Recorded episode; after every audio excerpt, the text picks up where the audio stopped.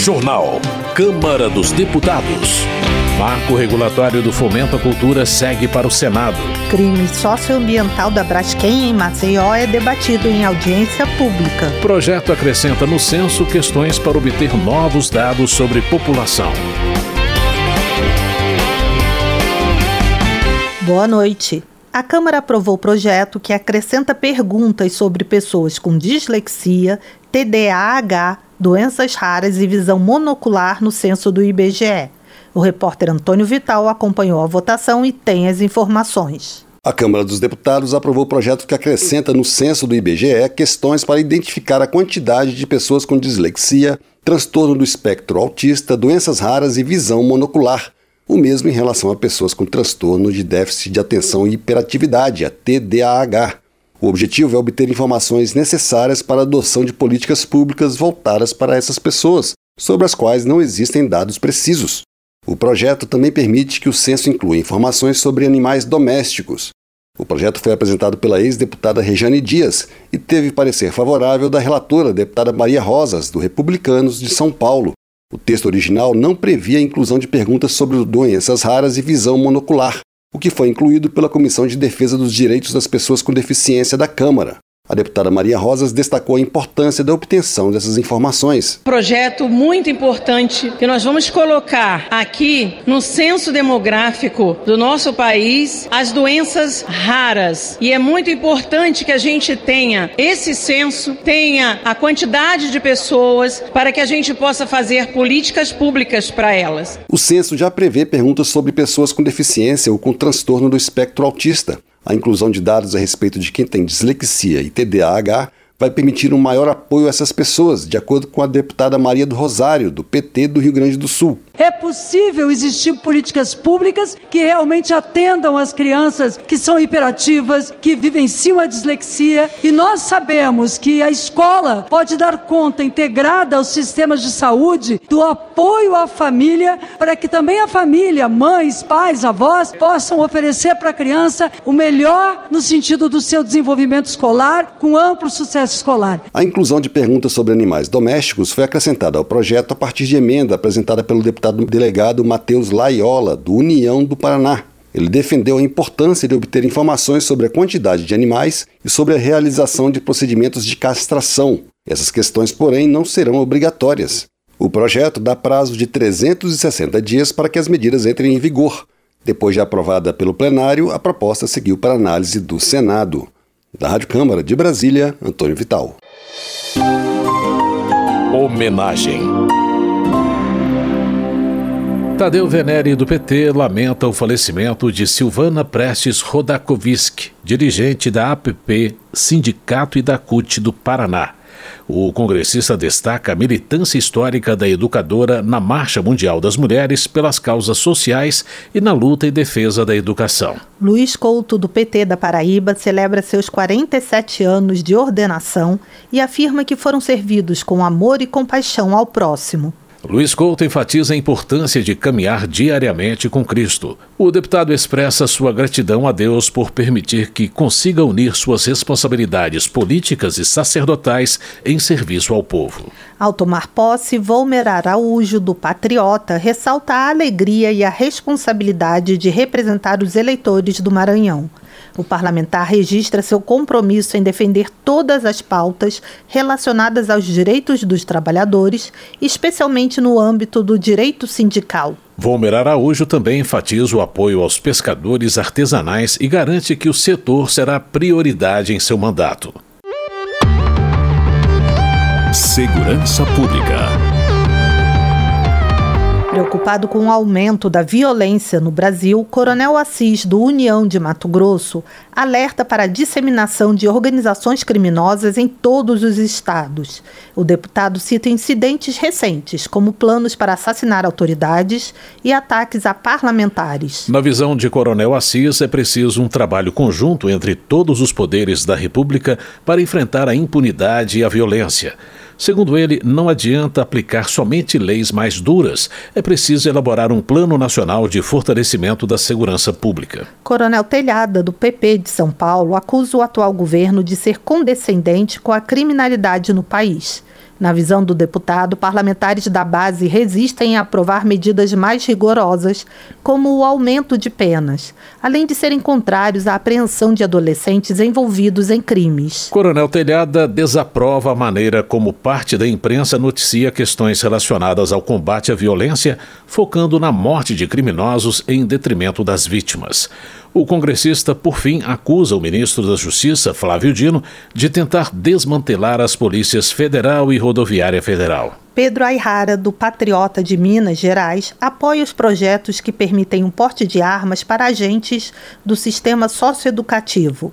O parlamentar lamenta que muitos adolescentes em conflito com a lei por seu envolvimento intenso com o crime organizado, não consigam se ressocializar e ofereçam um risco aos profissionais de segurança. De acordo com Pedro Ayrara, as ameaças à integridade física e psicológica são constantes no trabalho dos agentes do sistema socioeducativo, chegando até mesmo a tentativas de homicídios. Rodolfo Nogueira, do PL de Mato Grosso do Sul, informa ter obtido do presidente da Câmara a promessa de colocar em votação no início do próximo ano o projeto projeto de decreto legislativo que susta o decreto do desarmamento do atual governo. Rodolfo Nogueira afirma que a votação é urgente e cita pesquisa divulgada por jornal de grande circulação que aponta que oito em cada dez brasileiros se preocupam com a segurança. Jones Moura, do PSD, informa que tem discutido com representantes da Prefeitura do Rio de Janeiro algumas melhorias para a Guarda Municipal.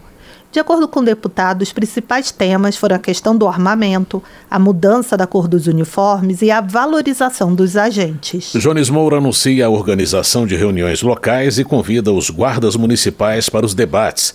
Ele reitera que a participação ativa dos servidores tem um impacto direto nas decisões.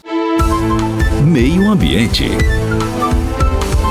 Em debate na Câmara, vítimas e autoridades divergiram sobre as reparações do crime socioambiental da Braskem em Maceió. O repórter José Carlos Oliveira tem os detalhes. Visões divergentes sobre reparações do crime socioambiental da Braskem em Maceió, capital alagoana, dominaram a audiência da Comissão de Meio Ambiente da Câmara dos Deputados, que debateu o tema com representantes das vítimas e autoridades federais e estaduais.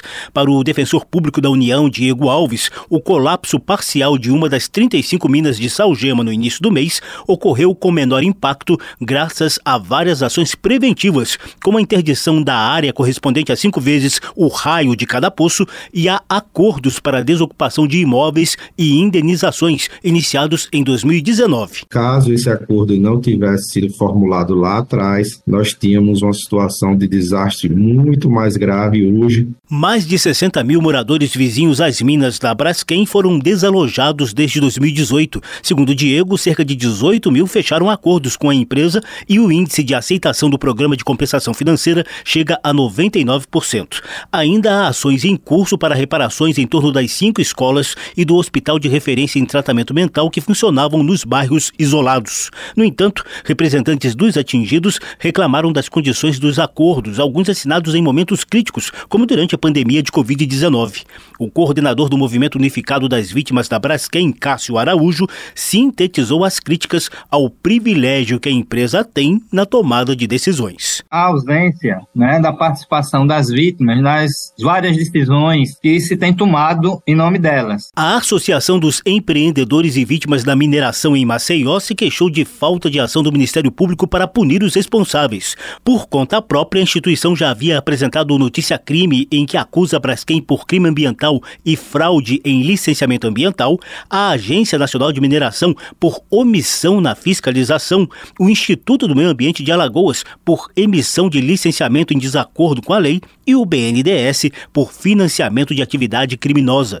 Diante do fracasso da medida, o presidente da associação, Alexandre Sampaio, fez nova tentativa de punição judicial neste mês com base em flagrante do maior crime socioambiental urbano com o advento do colapso da mina 18, pedimos de novo ao Ministério Público Federal e comunicamos à terceira vara da Justiça Federal que havia um crime ambiental em andamento. O mundo inteiro viu o mangue afundando e pedimos a prisão em flagrante dos responsáveis da Braskem. As vítimas também citaram um suposto privilégio para Braskem quanto ao domínio sobre o uso futuro da área hoje interditada nas vizinhanças da Lagoa de Mundaú.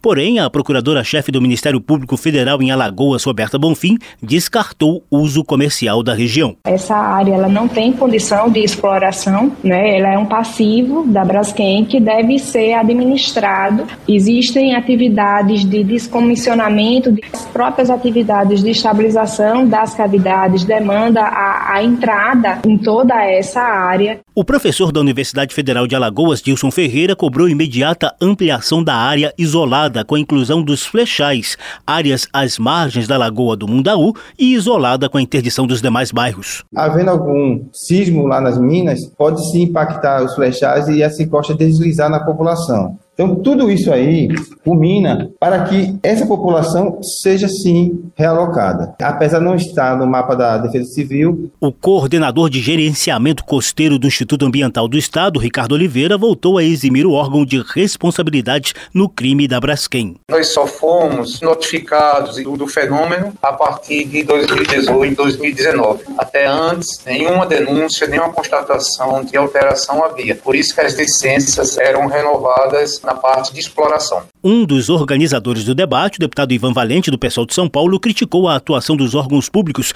e defendeu a criação de CPI na Câmara para investigar o caso, como já ocorreu no Senado. Eu considerei absolutamente frouxa a posição da DPU e do, do Ministério Público Federal, que é o Ministério Público é o dono da ação penal presidente de empresa que tem responsabilidade sobre vidas humanas e sobre possíveis desastres deve ir às barras dos tribunais. A procuradora Roberta Bonfim diz que o parlamento também tem o desafio de superar lacunas na legislação para lidar com tragédias como a de Maceió, com efeitos sem previsão de duração. Da Rádio Câmara de Brasília, José Carlos Oliveira. Giovanni Cherini, do PL do Rio Grande do Sul, acusa o Observatório do Clima da COP28 de disseminar informações falsas sobre a agricultura. O parlamentar contesta a informação de que o setor é responsável por 25% das emissões de CO2, sendo que a contribuição real é de apenas 2,9%. Giovanni Cherini acrescenta que a agricultura tem um papel relevante na captura de carbono, especialmente na produção de soja. Na opinião do parlamentar, a rejeição da esquerda em relação ao setor agrícola prejudica o agronegócio e o país. Política. Benedita da Silva, do PT do Rio de Janeiro, registra que é a primeira mulher negra a coordenar a maior bancada feminina da história, com 91 deputadas eleitas. Ela exalta a atuação suprapartidária do colegiado em defesa dos direitos das brasileiras e destaca a aprovação de vários projetos em favor das mulheres. Benedita da Silva também destaca a situação das mulheres desamparadas durante o trabalho de parto. A parlamentar pede que o Congresso assuma o compromisso de promover recursos que garantam dignidade a todas as mulheres durante esse momento especial. Coronel Ulisses, do União do Acre, protesta contra a não inclusão dos presos do 8 de janeiro no induto de Natal. Ele defende a concessão de anistia às pessoas que participaram dos atos de invasão aos palácios dos três poderes. Coronel Ulisses também é favorável à anistia a Jair Bolsonaro impedido pela Justiça Eleitoral de participar de pleitos pelos próximos oito anos. Na opinião do parlamentar, existe um processo de perseguição política e antidemocrática contra o ex-presidente. Bebeto do PP do Rio de Janeiro comemora a aprovação do arcabouço fiscal, da reforma tributária, do Mais Médicos, da escola em tempo integral e do reajuste do Bolsa Família. O deputado ressalta também que conseguiu enviar 18 milhões de reais em emendas impositivas para São João de Meriti. Bebeto reafirma o seu compromisso com as populações do município e do estado do Rio de Janeiro e destaca que continuará destinando emendas e pleiteando apoio às pautas desenvolvimentistas junto aos governos estadual e federal. Luiz Lima, do PL do Rio de Janeiro, ressalta a ausência do Partido dos Trabalhadores nos cargos políticos em Roraima, desde o âmbito municipal até o estadual. O parlamentar sustenta que a entrada massiva de venezuelanos no estado a partir de 2015 produziu um temor na população do estado contra o PT. Luiz Lima parabeniza o povo roraimense por ter retirado o PT dos cargos públicos e reforça que a rejeição ao partido se deve pelo fato de Roraima ser o único estado brasileiro que faz fronteira com a Venezuela. Desenvolvimento Regional. Gilson Daniel do Podemos está preocupado com a falta de recursos nos municípios brasileiros. Segundo o parlamentar, muitos prefeitos do Espírito Santo têm que lidar com despesas superiores às receitas, o que acaba prejudicando o serviço oferecido à população. Gilson Daniel menciona um levantamento que revela que os quatro maiores municípios da Grande Vitória possuem mais de 2 bilhões de reais em dívidas ativas para receber. Na visão do parlamentar, a criação de melhores condições de pagamento para o contribuinte pode ser uma boa saída para o problema. Sidney Leite, do PSD, denuncia que o governo do Amazonas atrasou o pagamento de várias categorias do funcionalismo público. O deputado acrescenta que o Ministério Público Federal apurou possíveis irregularidades na aquisição de alimentos ultraprocessados para a merenda escolar. Sidney Leite questiona a contratação de uma empresa de informática para fornecer os 4 milhões de enlatados, ao valor de 15 milhões de reais. Além disso, o congressista reclama da falta de oferta de alimentos saudáveis às crianças, adquiridos de produtores locais. Cultura. A Câmara concluiu a votação do projeto que cria um marco legal para investimentos públicos em cultura. O texto segue agora para o Senado, como informa Ana Raquel Macedo. O plenário da Câmara confirmou a aprovação do projeto que cria o marco regulatório do fomento à cultura. Entre outras coisas, a proposta estabelece como o governo federal, estados e municípios podem repassar recursos para o setor e como pessoas físicas e jurídicas devem prestar contas dos gastos. O projeto foi aprovado pela Comissão de Constituição e Justiça da Câmara em outubro e poderia ter sido encaminhado diretamente ao Senado, já que tinha tramitação conclusiva nas comissões, ou seja, se passasse pelo crivo das comissões permanentes, já seria considerado aprovado. Ocorre que houve um recurso contra essa aprovação conclusiva, assinado por 51 deputados. Nesse caso, o regimento interno da Câmara prevê que o plenário deve decidir se vale ou não a aprovação apenas nas comissões. Por 262 votos contra 171, o plenário rejeitou o recurso contra a aprovação conclusiva nas comissões. O marco regulatório do fomento à cultura estabelece regras para os repasses de dinheiro público para produções e manifestações culturais.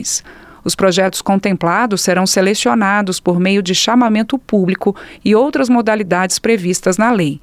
E a seleção deverá garantir plena liberdade para a expressão artística, intelectual, cultural e religiosa, respeitado o Estado laico, ou seja, a não interferência religiosa nas decisões. Essa última condição foi criticada pela oposição, que queria a análise da proposta pelo plenário. O deputado Gilson Marques, do Novo de Santa Catarina, disse que a menção ao Estado laico poderia provocar censura. Não cabe ao governo central centralizar uma política pública cultural. Quem deve fazer isso é o município e o Estado. Ele incentiva a censura prévia. Você estimula a que a política respeite o Estado laico. Nada contrário ao Estado laico. O problema é que você censura eventual cultura que pregue o cristianismo. Deputados da base do governo defenderam a aprovação da proposta e o envio para o Senado, sem análise pelo plenário. Foi o que disse o deputado Túlio Gadelha, da Rede de Pernambuco. O marco regulatório para o fomento da cultura é uma lei indispensável para o Brasil. Nela existem um conjunto de regramentos aplicáveis ao fomento da cultura brasileira. É competência e obrigação do poder público facilitar e promover promover, fomentar a cultura no Brasil. Diversos produtores culturais, artistas esperam por essa lei, porque essa lei ela vai facilitar a prestação de contas e vai incentivar a cultura. A proposta também estabelece as situações em que artistas beneficiados poderão apresentar prestação de contas simplificada do uso dos recursos. Depois de rejeitado o recurso pelo plenário, o projeto que cria o marco regulatório do fomento à cultura seguiu para a análise do Senado. Da Rádio Câmara de Brasília, com informações de Antônio Vital, Ana Raquel Macedo. Termina aqui o Jornal Câmara dos Deputados, com trabalhos técnicos de Everson Urani e apresentação de José Carlos Andrade e Mônica Tati. Uma boa noite para você. Uma ótima noite. A Voz do Brasil retorna amanhã. Você ouviu A Voz do Brasil. Boa noite.